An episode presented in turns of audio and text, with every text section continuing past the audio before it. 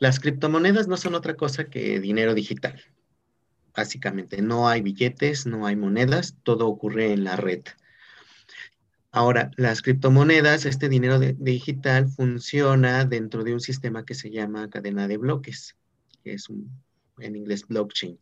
Bienvenidos a Transfer, el podcast número uno enfocado al ecosistema de innovación y a la economía del conocimiento, donde hablaremos de emprendimiento, transferencia de tecnología, ciencias de la vida, bioeconomía, innovación tecnológica y tendencias de la actualidad. Accede a información concreta, precisa y valiosa, de la voz de líderes de opinión, expertos, científicos e invitados referentes en la industria de alto impacto. Si eres emprendedor, una startup, científico, inventor, tecnólogo, inversionista o te interesa transformar el futuro, bienvenido, ya eres parte de Transfer. Hola, ¿cómo están? Mi nombre es Alejandro Evoli, soy director comercial de Bionovation y en este capítulo de Transfer vamos a hablar de un tema muy interesante, que son las criptomonedas, eh, la actualidad de la criptomoneda, un poquito qué son. Y justo para este tema tenemos un invitado muy especial, es Juan Carlos Peña.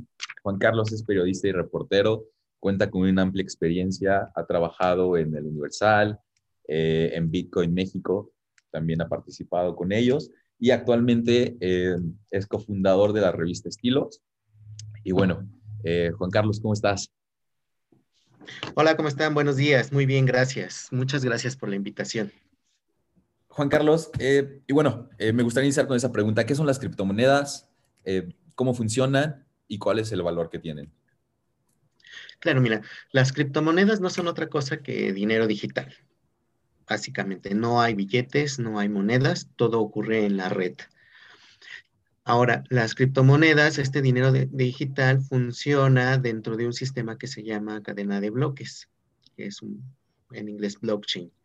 El blockchain lo que nos ayuda es a justamente darle el valor al dinero y permitir que sea todo claro y transparente, que no pueda haber eh, corrupción, por así decirlo, en este tipo de sistemas. Además que, por ejemplo, en la cadena de bloques de Bitcoin ya lleva muchos años desde que se desarrolló la moneda por Satoshi Nakamoto, que no ha tenido una falla o un error o algún tipo de hackeo, porque está muy robusto el sistema. ¿Qué es, qué es el blockchain? Bueno, debemos de tener claro que todas las transacciones que se hacen con el dinero digital se registran justo dentro de esta cadena de bloques las cuales son bases de datos o como libros contables, si los queremos ver así, pero de manera digital. La cadena de bloques se replica en varios servidores, es decir, se copia, se distribuye en varios servidores a lo largo del mundo. Y también se actualizan diariamente de acuerdo a las transacciones que se van realizando. De esta manera, las transacciones se encriptan. ¿Qué quiere decir esto? Que se codifican con una sola llave, por así decirlo, una llave maestra que te da acceso a esta información que guardaste. Y esta información es compartida con los servidores que forman la cadena y con todos los miembros de la misma. Así toda la gente que participa dentro de la cadena de bloques puede saber qué se está haciendo, que, cuándo se realizó una transacción, en dónde, la hora del lugar, y lo más importante es que estas transacciones no se pueden borrar una vez que se realizan, queda la marca y todos los miembros pueden verlo. Es la manera más transparente que, puede existir hasta el momento para que justamente quede claro qué acción comercial se realizó y también para que no haya hackeos, porque justamente como todo mundo tiene acceso a esa información y una vez que se queda registrado ya no se puede modificar, es muy difícil meter un bloque falso. Eh, bueno, otro beneficio que, que entendía era que no, no hay terceros en las transacciones, se hacen de peer-to-peer, ¿no? De un usuario a otro directamente. Exacto. Eh, y justo es como el valor que le puede agregar esta moneda, ¿no? Comparado al sistema común que, que tenemos en la economía. Sí, una, una, cosa muy importante que es diferenciador entre las monedas digitales y el dinero normal de cualquier país es la centralización. En este sentido, las monedas digitales como Ethereum, Bitcoin, Dogecoin, etcétera, son descentralizados. Vamos a hacer más o menos una diferencia entre esto. El dinero centralizado es el que está respaldado por un gobierno o por una institución financiera, como un banco. Estos son los que les dan el valor, mientras que las criptomonedas están descentralizadas. ¿Qué quiere decir esto? Que no dependen de una institución ni de un gobierno y su valor está respaldado por los usuarios, por las transacciones que éstas representan y por su demanda, como el Bitcoin que vimos que subió a niveles muy altos desde el año pasado y a principios de estos, el valor se lo dieron los usuarios justamente por la demanda de la, de la moneda. Ahora, la descentralización de una moneda está basada en los participantes, como ya mencionaba, en todo el mundo, que son quienes validan la información que pasa en tiempo real. Esto quiere decir que entre más participantes tenga una red de una criptomoneda, pues más descentralizada es, ¿no? Ok, buenísimo. Justo sí estaba leyendo una noticia hoy que Elon Musk eh, había tuiteado, bueno, había puesto en, su tweet eh, la palabra Bitcoin, ¿no? Y que justo con esto habían subido las acciones, bueno, pues un cierto porcentaje relevante. Y lo, lo que comentabas, que van fluctuando el valor de, de la criptomoneda. Actualmente, Juan Carlos, eh, para que la audiencia se dé una idea, un Bitcoin, ¿qué valor tiene en pesos mexicanos? Al cambio de hoy está más o menos en 729 mil pesos. Entiendo que estos bitcoins se pueden comprar fracciones o por, por completos, ¿no? Em, Exacto. ¿Cuál es el mínimo de fracción que puedes comprar? El mínimo son lo similar a un centavo, como lo podríamos decir en monedas de pesos mexicanos, a los centavos, pero en este caso se llaman satoshis que es una unidad más pequeña. Justamente tiene este nombre por el creador del sistema, Satoshi Nakamoto, que no es una persona, sino se cree que es un grupo de personas que, crearon el sistema. por lo que entiendo, hay como una leyenda alrededor de, Satoshi, ¿no? Que sí. Publicó el white paper y después desapareció. Dejó la tecnología funcionando y nadie supo de él, ¿no? Ah.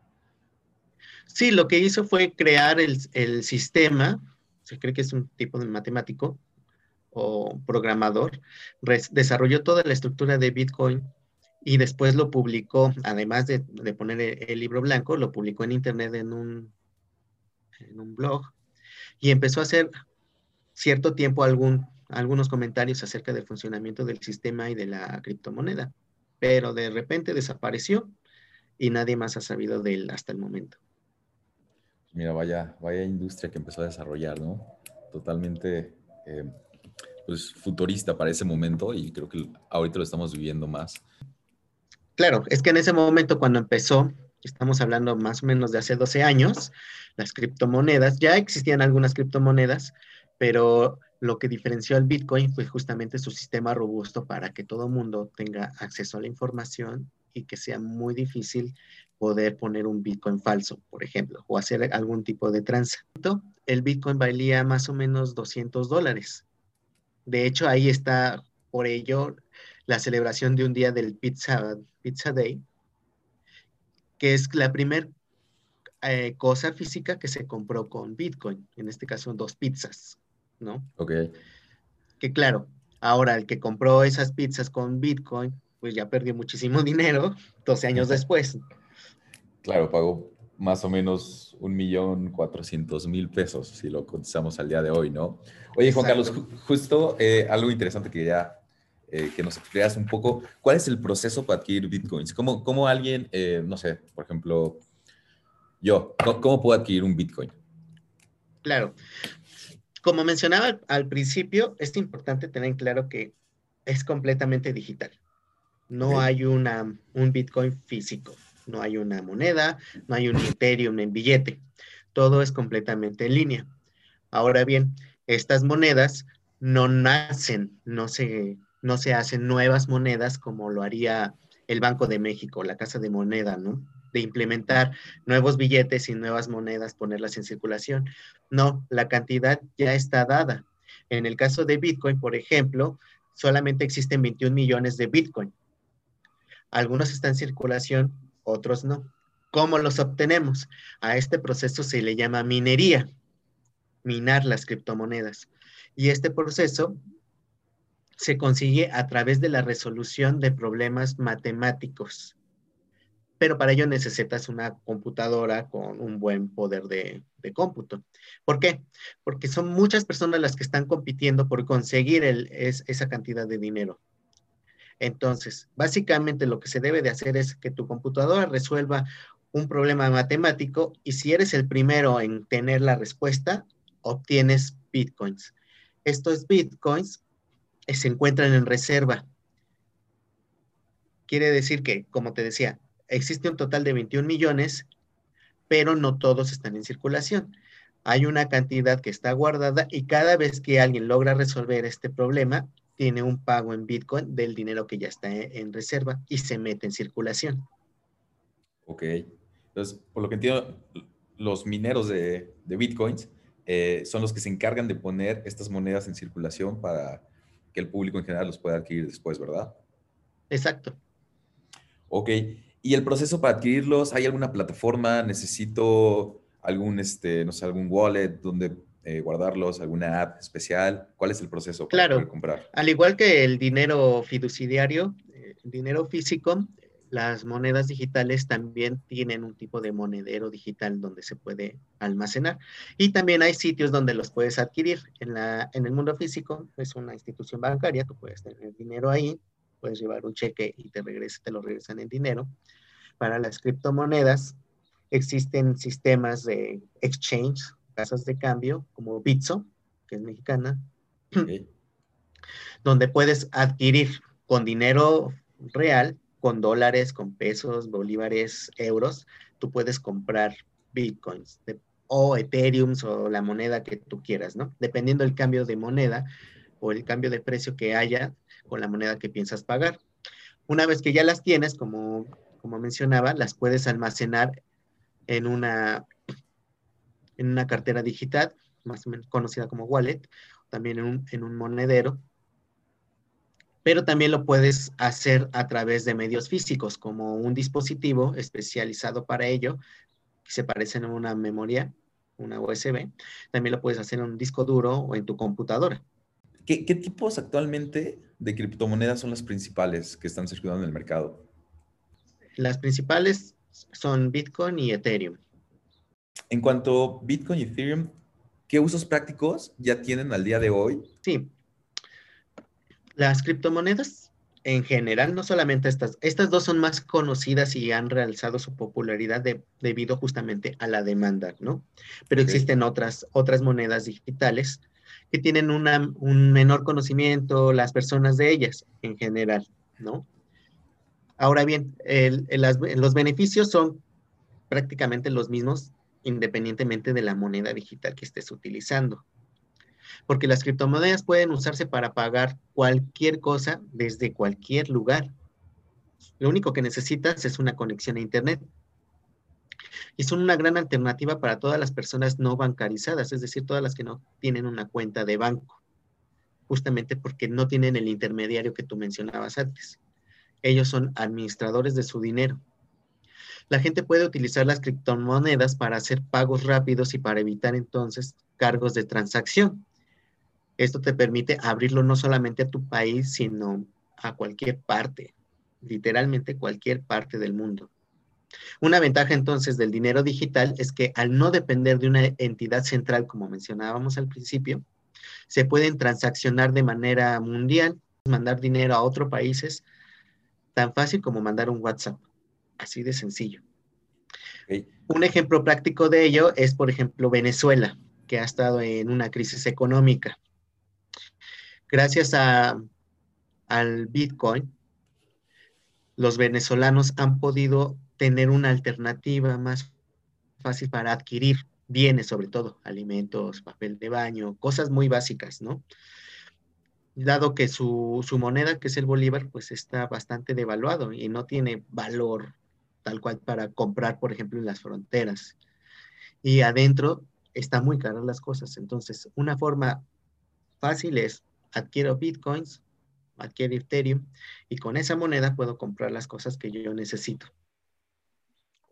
En cuanto al uso de datos, ¿qué pasa con estos datos? ¿Son, son públicos, no son públicos? Eh, ¿El usuario aporta sus datos, no los aporta? ¿Cómo está este tema? Claro, a diferencia sí del dinero físico, las criptomonedas no guardan información del usuario.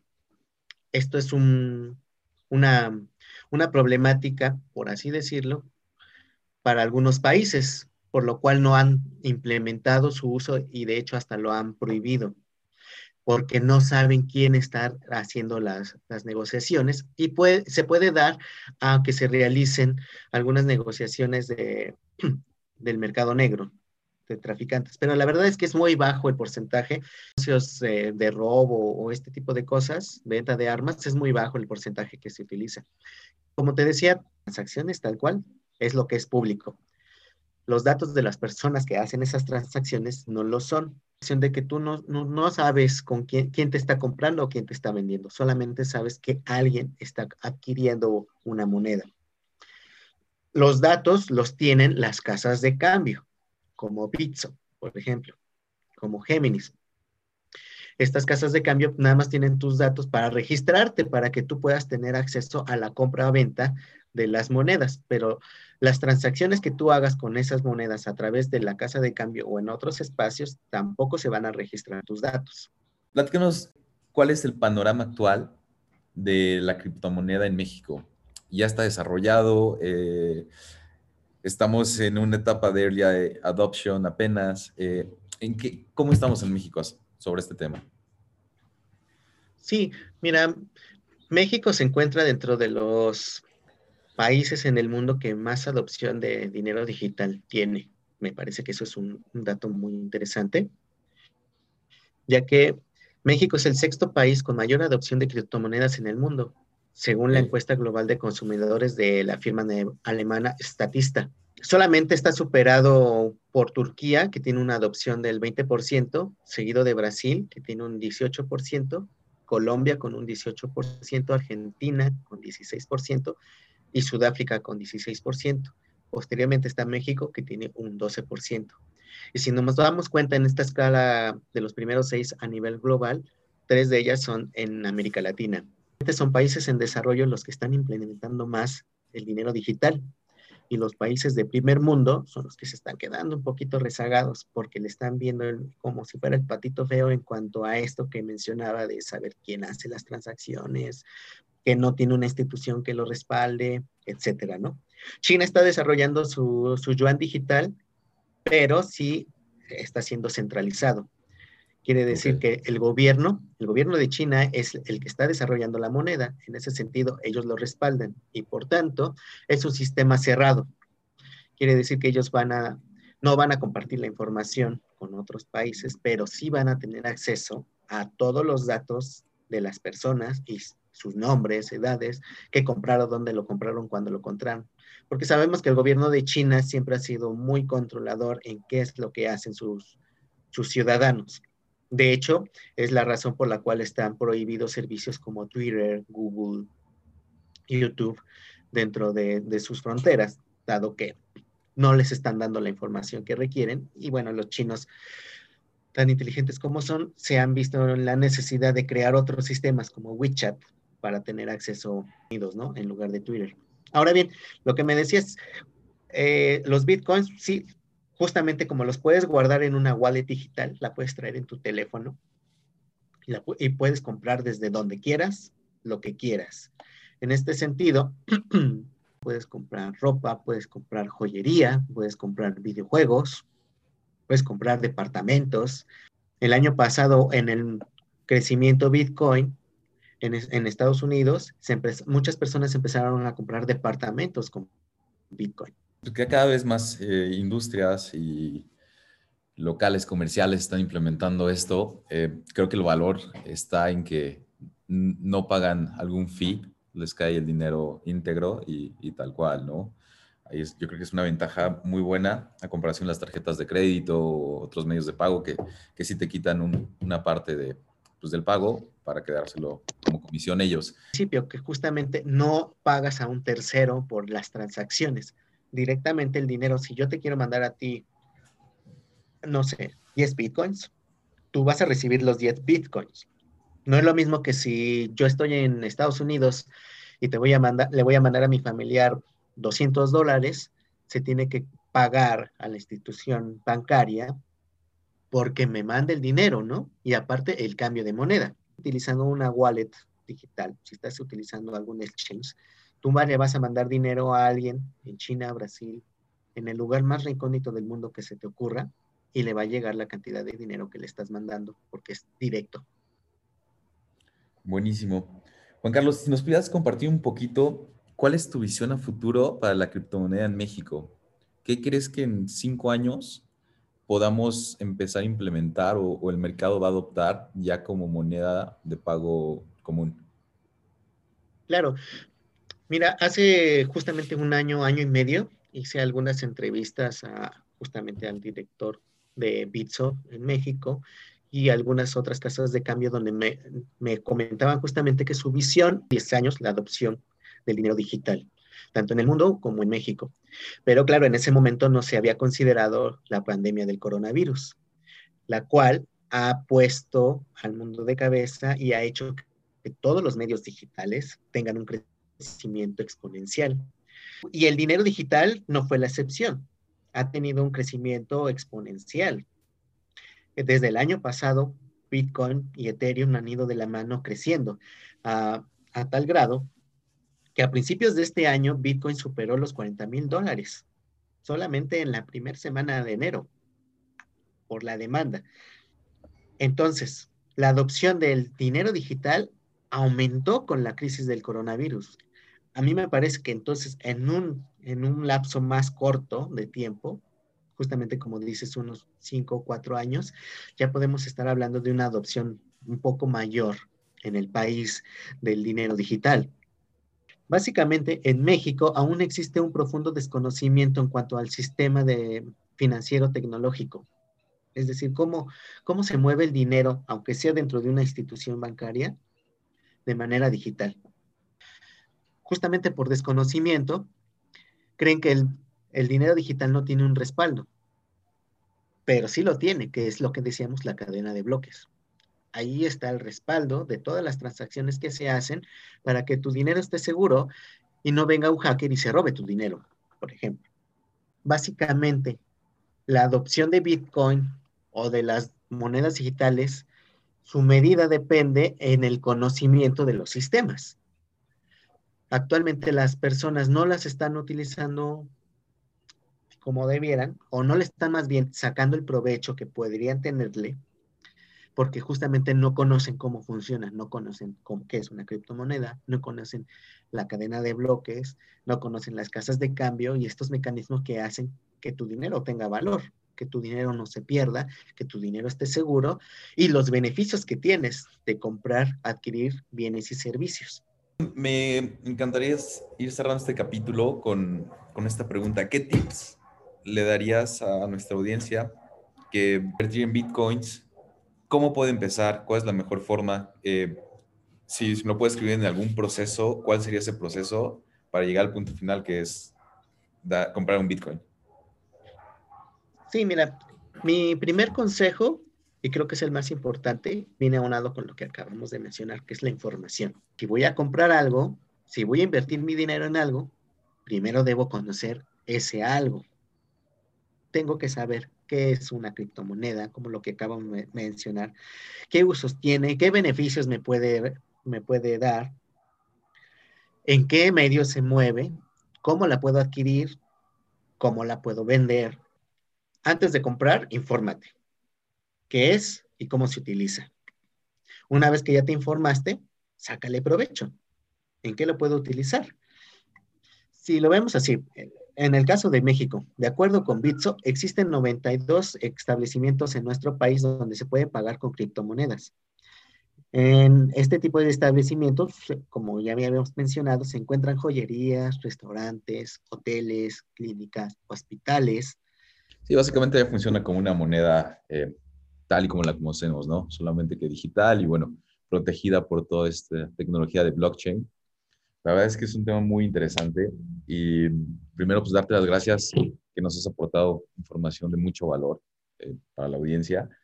Y Juan Carlos, ¿dónde te podemos encontrar? Este, ¿Algún contacto, alguna red social? Igual si nos puedes pasar páginas que tú sugieras para que nuestra audiencia se pueda empezar a empapar un poco más sobre el tema y conocer más de cómo puedo invertir y en qué puedo usar este, este tipo de moneda digital. Claro. Eh, mira, yo soy colaborador en un medio digital que se llama Bitcoin México, el cual está enfocado justamente en todo lo relacionado al dinero digital tenemos una sección donde se explica qué es el dinero digital, qué es un, exchange, qué es un blockchain, qué es un Bitcoin, qué es un hash y todos estos términos que se utilizan, ¿no? La jerga, el lenguaje del dinero digital. Puede ingresar a Bitcoin México y aparte de leer la información del día, pueden tener algunos tips de cómo empezar a, por ejemplo, invertir. También tenemos algunas notas algunos textos donde se habla de qué, necesitas para, para invertir una vez que ya conoces el mercado digital, ¿no? E, este sería como un primer acercamiento. Claro, no somos el único.